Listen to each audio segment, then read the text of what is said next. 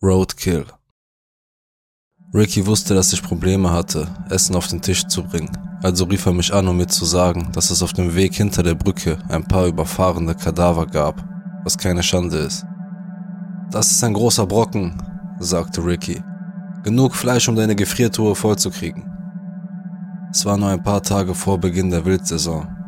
In den Wäldern wimmelte es nicht nur von Tieren, sondern auch von Pollen, Insektenlärm und Gespenstern. Man wusste nie, was man am Wegesrand finden konnte. Ich fragte Ricky, wie lange die Kadaver seiner Meinung nach schon dort lagen. Naja, sagte er. Ich habe ihn ja vor etwa zehn Minuten angefahren. Warum nimmst du ihn dann nicht selber mit? fragte ich. Weil ich gerade vom Dice zurückkomme und ich mein Glück nicht mit einem weiteren Verbrechen auf die Probe stellen wollte, sagte Ricky. Das Dice war das Dice Roll die Kneipe auf der anderen Seite der Stadt am Fluss, was bedeutete, dass Ricky wieder betrunken über die Nebenstraßen fuhr. Ein großer Kadaver auf seiner Ladefläche konnte unerwünschte Aufmerksamkeit erregen. Vor allem angesichts der Gesetze des Verkehrsministeriums, die das Sammeln von überfahrenen Kadavern verbieten.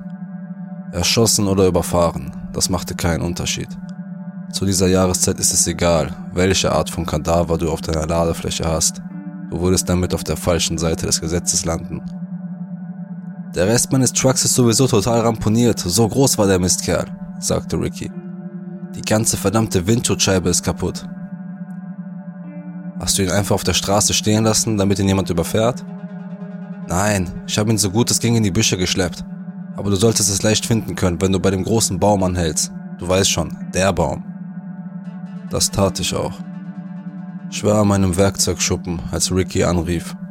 Es war kurz vor ein Uhr nachts. Meine Frau und meine Kinder schliefen also noch im Bett. Aber ich kannte den Weg in und aus dem Wald, den die Nachtschwärmer nahmen, um dem Gesetz zu entgehen. Es war nicht ungewöhnlich für mich, um diese Zeit wach zu sein. Ricky wusste, dass ich nicht mehr viel schlafen konnte. Sag mir, was du vorhast, sagte er über das Handy. Sonst rufe ich jemand anderen an, der es von der Straße abholt. Nein, nein, sagte ich. Ich will es. Na gut, ruf an, wenn du noch etwas brauchst. Stell nur sicher, dass du mich aus deiner Anrufliste löscht, sobald wir aufgelegt haben. Ricky, seit wann bin ich ein Idiot? Ich wollte nur sicher gehen. Du bist schon seit einiger Zeit ein guter und gottesfürchtiger Familienvater. Ich wusste nicht, ob du es schon vergessen hast. Ich erinnere mich an alles, sagte ich ihm. Du kannst dir nicht vorstellen, wie schwer es für den Geist ist, wie tief die Angst sitzt, wenn du weißt, dass dir alles, was du liebst, genommen werden kann wenn du nur einen kleinen Fehler in deinem Leben machst, ein kleines Vergehen. In der Nacht, als Ricky mich wegen des überfahrenen Kadavers anrief, war ich noch lange auf und baute Möbel in meinem Schuppen. Das hatte ich schon eine ganze Weile gemacht, um mir etwas Geld dazu zu verdienen. Ricky und ich waren früher einmal Partner gewesen, bevor wir vor fünf Jahren wegen einiger schlimmer Dinge, über die ich lieber nicht sprechen möchte, zusammen im Lifestyle Correctional Institution saßen. Aber selbst wenn die Leute darum bettelten, wieder arbeiten zu dürfen, wollten sie nie einen Straftäter wie mich. Fünf Jahre, ein Monat und drei Tage war ich auf Bewährung seit dieser Nacht. Zweifellos zu lange. Aber angesichts der vielen anderen Sünden, für die sie mich hätten kriegen können, versuchte ich, es als Segen zu sehen. Doch ich wusste, dass ich mit einer Axt über meinem Kopf lebte. Sarah, meine Frau, hatte meine Unzulänglichkeiten eingesehen, als ich sie ein paar Monate nach meiner Entlassung in der Methodistenkirche kennengelernt habe. Und wir hatten uns ein gemeinsames Leben aufgebaut. Unser Sohn Jacob war vier Jahre alt. Unsere Tochter Abigail war gerade zwei Jahre alt geworden. Sarah arbeitete den ganzen Tag als Haushaltshilfe und ich kümmerte mich um die Kinder, während ich versuchte, eine Teilzeitbeschäftigung zu finden und jeden noch so mageren Job zu ergattern. Ricky, mein alter Partner, hatte einen anderen Weg eingeschlagen. Es war immer spät in der Nacht, wenn er anrief. Laut Gerichtsbeschluss durften wir keinen Kontakt zueinander haben. Das hielt mich aber nicht davon ab, den Hörer abzunehmen. Der Kadaver war nicht weit entfernt. Ich stieg in meinen Truck und ließ die Scheinwerfer aus, als ich die kurvenreiche Einfahrt verließ. Es waren Waldwege. Sie machten mir auf eine Weise Angst, die die meisten Menschen nicht verstehen würden. Meine Scheinwerfer leuchteten über verdrehte Äste, überhängende Blätter und herunterhängende Stromleitungen. Selbst die Hauptstraße war um diese Zeit leer. Nur ein anderes Auto überholte mich, als ich die etwa fünf Meilen bis zur Kreuzung unter der Brücke fuhr, wo Ricky den überfahrenen Kadaver in die Büsche geschleppt hatte. Ich sah sofort, dass er schlampig gearbeitet hatte. Ein Teil des Kühlergrills seines Trucks lag auf der Straße und glitzerte an meinen Scheinwerfern wie Flussgold. Ich hielt an und stellte den Motor ab. Als ich in die Nachtluft trat, schlug mir der Duft des Waldes entgegen, dieser erdige, feuchte Geruch, der mehr Erinnerung als Sinn war. All die Nächte, in denen Ricky und ich Dinge im Wald versteckt hatten, überlagerten sich jetzt in meinem Kopf, als ich hinüberging, um das Stück seines Grills von der Straße zu holen. Wir hatten hier draußen so viel versteckt, so nah an unserem Zuhause. Es fing an, mich zu verändern. Vielleicht war das aber auch schon der Fall und ich merkte es nur noch nicht. Ein paar Monate zuvor hatte mich meine Frau Sarah einmal gefragt, warum ich die Fenster hochgekurbelt ließ, wenn ich in kühlen Frühlingsnächten diese Straßen entlang fuhr. Wäre es nicht schöner, so hatte sie gesagt, die frische Luft hereinzulassen? Und wie sollte ich ihr die Wahrheit sagen? Ich hatte das Gefühl, dass mir bei offenen Fenstern Geister zuflüsterten. Der Wind hier draußen fühlte sich an wie Fingerspitzen in meinem Nacken. Nicht gerade drückend, nur Streifen. Es erinnerte mich daran, wer ich war. Das und die Geräusche, das Zirpen der Grillen, das Heulen der Zügel in der Ferne, die Stille, die den Raum zwischen den Ästen ausfüllte, wie Stimmen, die reden, aber du kannst nie hören, was sie über dich sagen. In der flüsternden Stille der Nacht beugte ich mich mitten auf der Straße hinunter und hob das Kühlergrillteil von Rickys Truck in meiner Hand. Selbst im Mondlicht konnte ich die Seriennummer auf der Rückseite erkennen. Du betrunkener Idiot, sagte ich laut. Das Teil muss sich gelöst haben, als er in den Kadaver gerast ist. Er war zu betrunken, um zu sehen, dass es über der Fahrbahn lag. Ich warf die Trümmerteile auf die Ladefläche meines Trucks Hätte die Polizei das Teil auf der Straße gefunden, hätte sie es direkt zu Rickys Truck zurückverfolgen können. Es dauerte länger, den Kadaver zu finden. Ricky hatte ihn wirklich tief in den Wald geschleppt. Das tat er manchmal, wenn er getrunken hatte. Er gab sich mehr Mühe als nötig, um eine bestimmte Aufgabe zu erledigen, so als würde er seine Trunkenheit überkompensieren. Er grub zum Beispiel Löcher zu tief oder zündete Dinge an und wartete zu lange, bis er sicher war, dass alles zu Asche geworden war, bevor er ging. Dabei übersah er so einfache Dinge wie ein kühler Grill auf der Straße oder Schlimmeres. Ich fand den Kadaver dort, wo er es gesagt hatte, in einem Gebüsch tief im Wald. Ricky hatte nicht gelogen. Das war ein richtig großer Bastard. Ich zog ihn an den Beinen heraus, musste aber ein paar Mal anhalten, um zu Atem zu kommen. Bevor ich aus dem Wald herauskam, wartete ich ein paar Sekunden an dem großen Baum und lauschte auf entgegenkommende Autos, denn ich wusste, dass ich wegen eines Verstoßes gegen die Bewährungsauflagen wieder im Gefängnis landen könnte, wenn ich hier erwischt würde.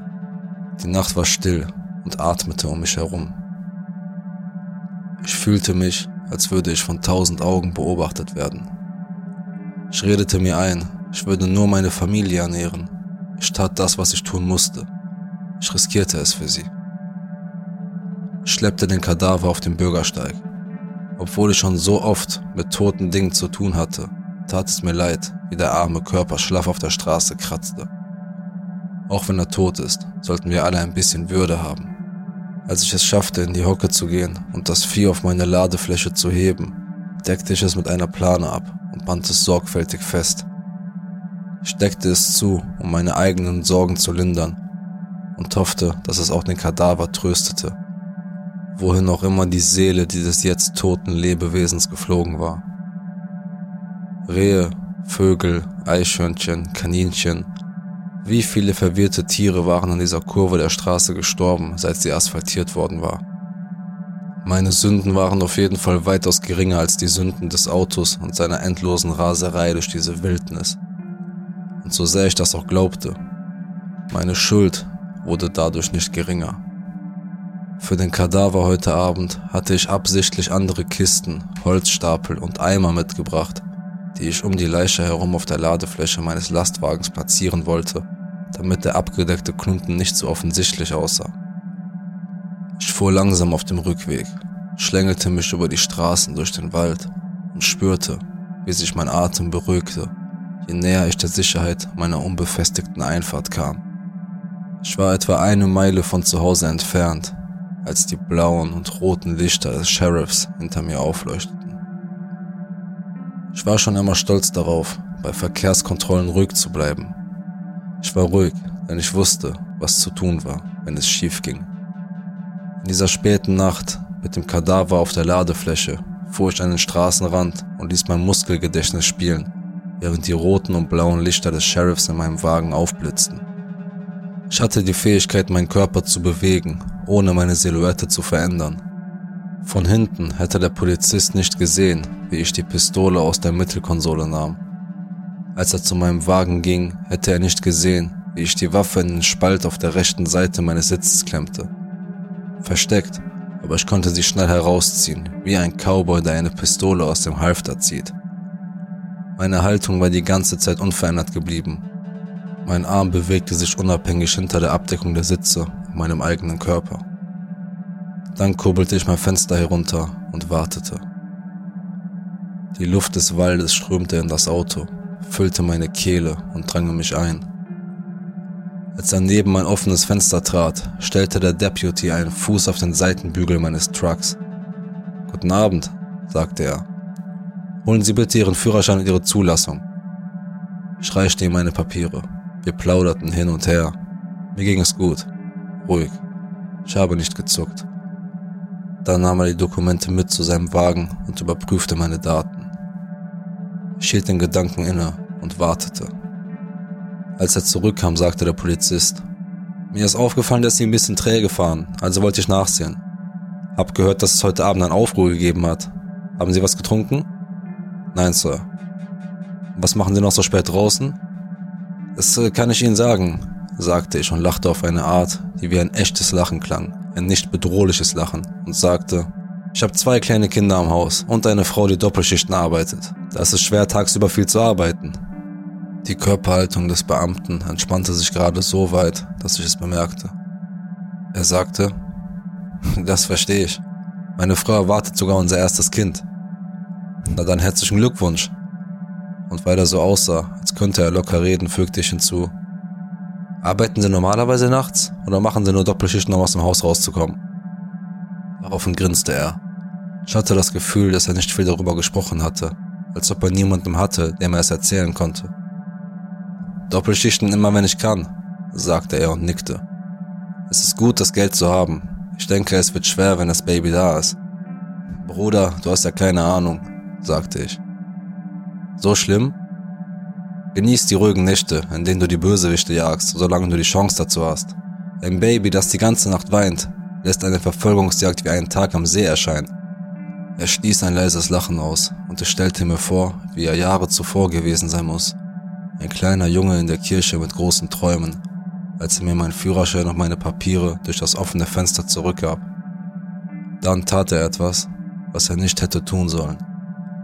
Er ging an die Hinterseite von meinem Truck und warf einen Blick auf die Ladefläche, um sich genauer anzusehen, was ich dort alles aufgestapelt hatte.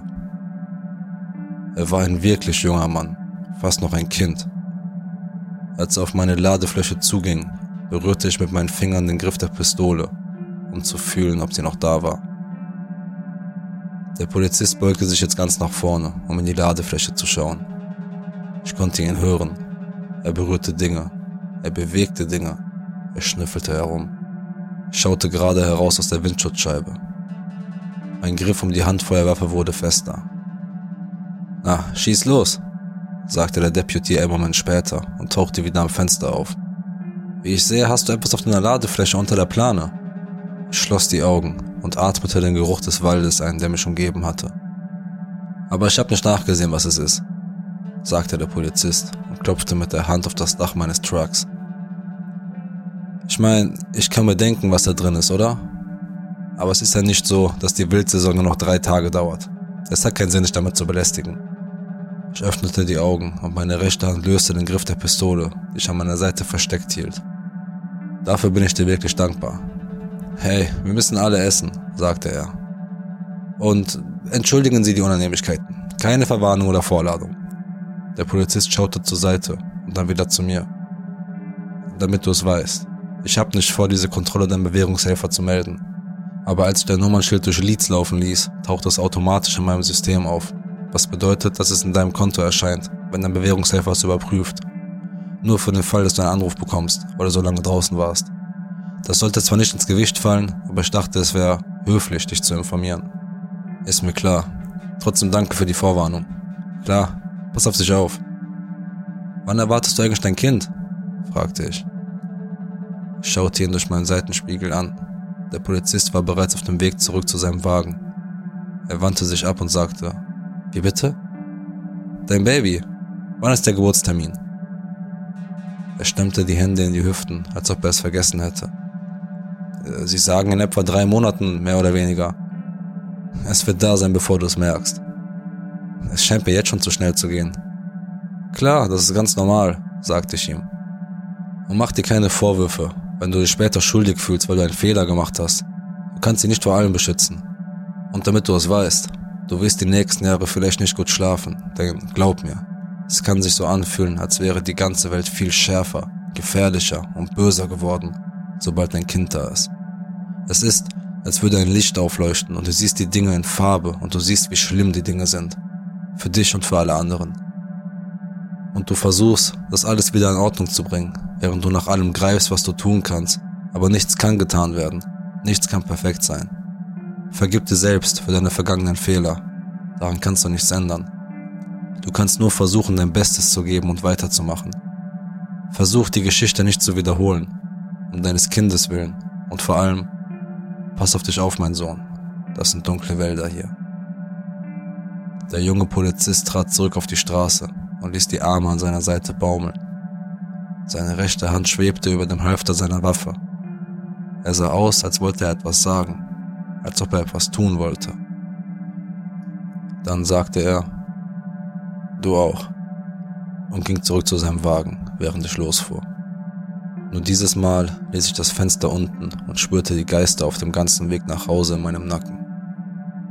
Mein eigener Vater war ein guter Mann als Kind habe ich von ihm gelernt, wie man einen Hirsch zubereitet und schlachtet. Das Tier unterscheidet sich nicht so sehr von uns, sagte mein Vater, und ich erinnere mich an die Sorgfalt, mit der er mit seiner Messerklinge die Muskeln vom Knochen, die Sehnen vom Fleisch trennte und mit seinen großen, aber sanften Händen die Fleischstücke in geordneten Stapeln neben sich ablegte.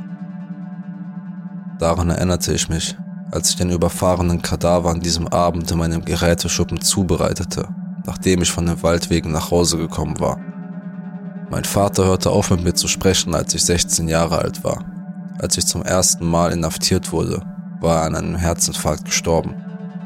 Er hätte es nicht gut geheißen, dass ich die Fähigkeiten, die er mir beigebracht hatte, so einsetzte, wie ich es heute Abend tat. Nämlich an diesem verstümmelten Kadaver, den ich aus dem Wald gezogen hatte. Aber ich war nie ein guter Jäger. Im Gegensatz zu ihm habe ich immer gezögert ich sah das Tier still in der Baumgruppe stehen, den Hals nach unten geneigt, um aus einem Bach zu trinken, und konnte mich nicht dazu überwinden, den Abzug zu drücken. Er sah darin ein Versagen von mir, aber die Wahrheit ist, dass ich die Kraft und die Disziplin hatte, niemals etwas zu töten, das es nicht verdient hatte oder mir nicht wehtun wollte. Und in dieser Hinsicht verstand ich ihn genauso wenig wie er mich. Ich war nicht verantwortlich für diesen überfahrenen Kadaver, den ich jetzt in meinem Schuppen zerlegte ich wollte nur sicherstellen, dass der Tod nicht umsonst war. Kurz vor Sonnenaufgang, als ich mit dem Schlachten fertig war, vibrierte mein Handy, das ich auf dem Regal liegen gelassen hatte. Ich warf einen Blick auf das Display, ohne es zu berühren, denn meine Hände waren blutig vom geschlachteten Fleisch. Es war Ricky, der anrief. Ich ließ ihn auf die Mailbox sprechen. So kurz vor dem Morgen wollte ich seine Stimme nicht mehr hören. Einige der Fleischstücke packte ich ein und legte sie in den Gefrierschrank. Die guten Stücke ließ ich im Kühlschrank. Als meine Familie aufwachte und sah, was ich ihnen mitgebracht hatte, lächelte meine Frau und sagte mir, dass ich ein guter Mann sei. Und an diesem Abend war der Tisch mit leckeren Steaks, Kartoffelpüree und Bratensoße gedeckt. Wie an Thanksgiving oder Weihnachten. Du musst deinen Segen zählen, wenn du ihn bekommst oder ihn schaffst. Denn heutzutage ist es schwer, ein guter Mensch zu sein. Sie machen es einem so schwer, etwas zu leisten. Du versuchst dein Bestes und es ist nie genug. Man muss sich nehmen, was man kriegen kann. Wie Ricky einst sagte, es ist keine Schande. Die Knochen, von denen ich das Fleisch abgetrennt hatte, kochte ich in einem Topf, um eine Knochenbrühe herzustellen. Am nächsten Tag ließ ich die Knochen abtropfen, einschließlich des Kiefers und des Schädels, trocknete sie und zermalte sie zu feinem Pulver, das sich wie immer in den Bächen im Hinterwald ein paar Meilen entfernt auflöste. Der Wasserstoff in den Knochen würde den Boden nähren. Der Boden würde die Pflanzen nähren. Die Pflanzen würden Früchte und Leben hervorbringen, so hörte ich. Das habe ich einmal in einem Wissenschaftsbuch gelesen, als ich im Gefängnis saß. Dem Buch zufolge bilden sich die Chemikalien des Lebens immer wieder neu, sodass kein Tod endgültig ist kein Geist unerlöst bleibt. Aus leeren Hüllen entstehen immer wieder neue Samen. Aber manche Dinge müssen ganz und gar verbrannt werden. Als die Knochen an diesem Morgen noch köchelten, ging ich in den Hinterhof der Hütte meiner Familie und machte ein Feuer. Ich wartete, bis das Feuer loderte. Dann ging ich zurück ins Haus, nahm alle ungenießbaren Überreste des Kadavers und trug sie nach draußen. Ich legte sie Stück für Stück ins Feuer, bis sie sich entzündeten.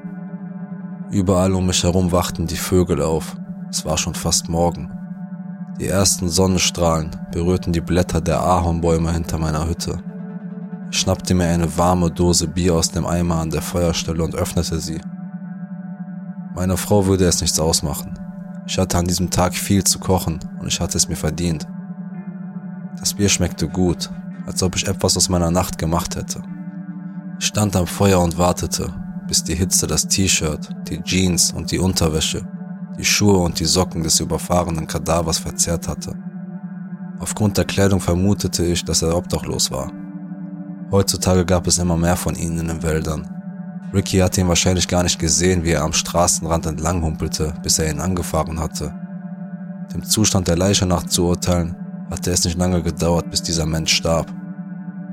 Ich sah zu, wie sich die Flammen über die Hautstreifen, die ich ihm vom Körper geschnitten hatte, die schwieligen Polster seiner Füße und Zehen und die meist kahle Kopfhaut des überfahrenen Kadavers ausbreiteten. Seltsamerweise dauerte es am längsten, bis ein billiges Portemonnaie in sich zusammenschmolz und alle Karten, Papiere und Bilder darin miteinander verschmolzen, bis keine Identität mehr vorhanden war. In all den Jahren, die ich mit Ricky verbracht habe, habe ich nie in die Brieftaschen geschaut. Nicht ein einziges Mal. In einer halben Stunde oder so, wenn meine Frau und meine Kinder zum Frühstück herunterkamen, ging ich hinein, schenkte Kaffee ein und sagte ihnen, dass ich hoffe, sie hätten großen Appetit, denn heute Abend würden wir wieder Präsident selbst speisen.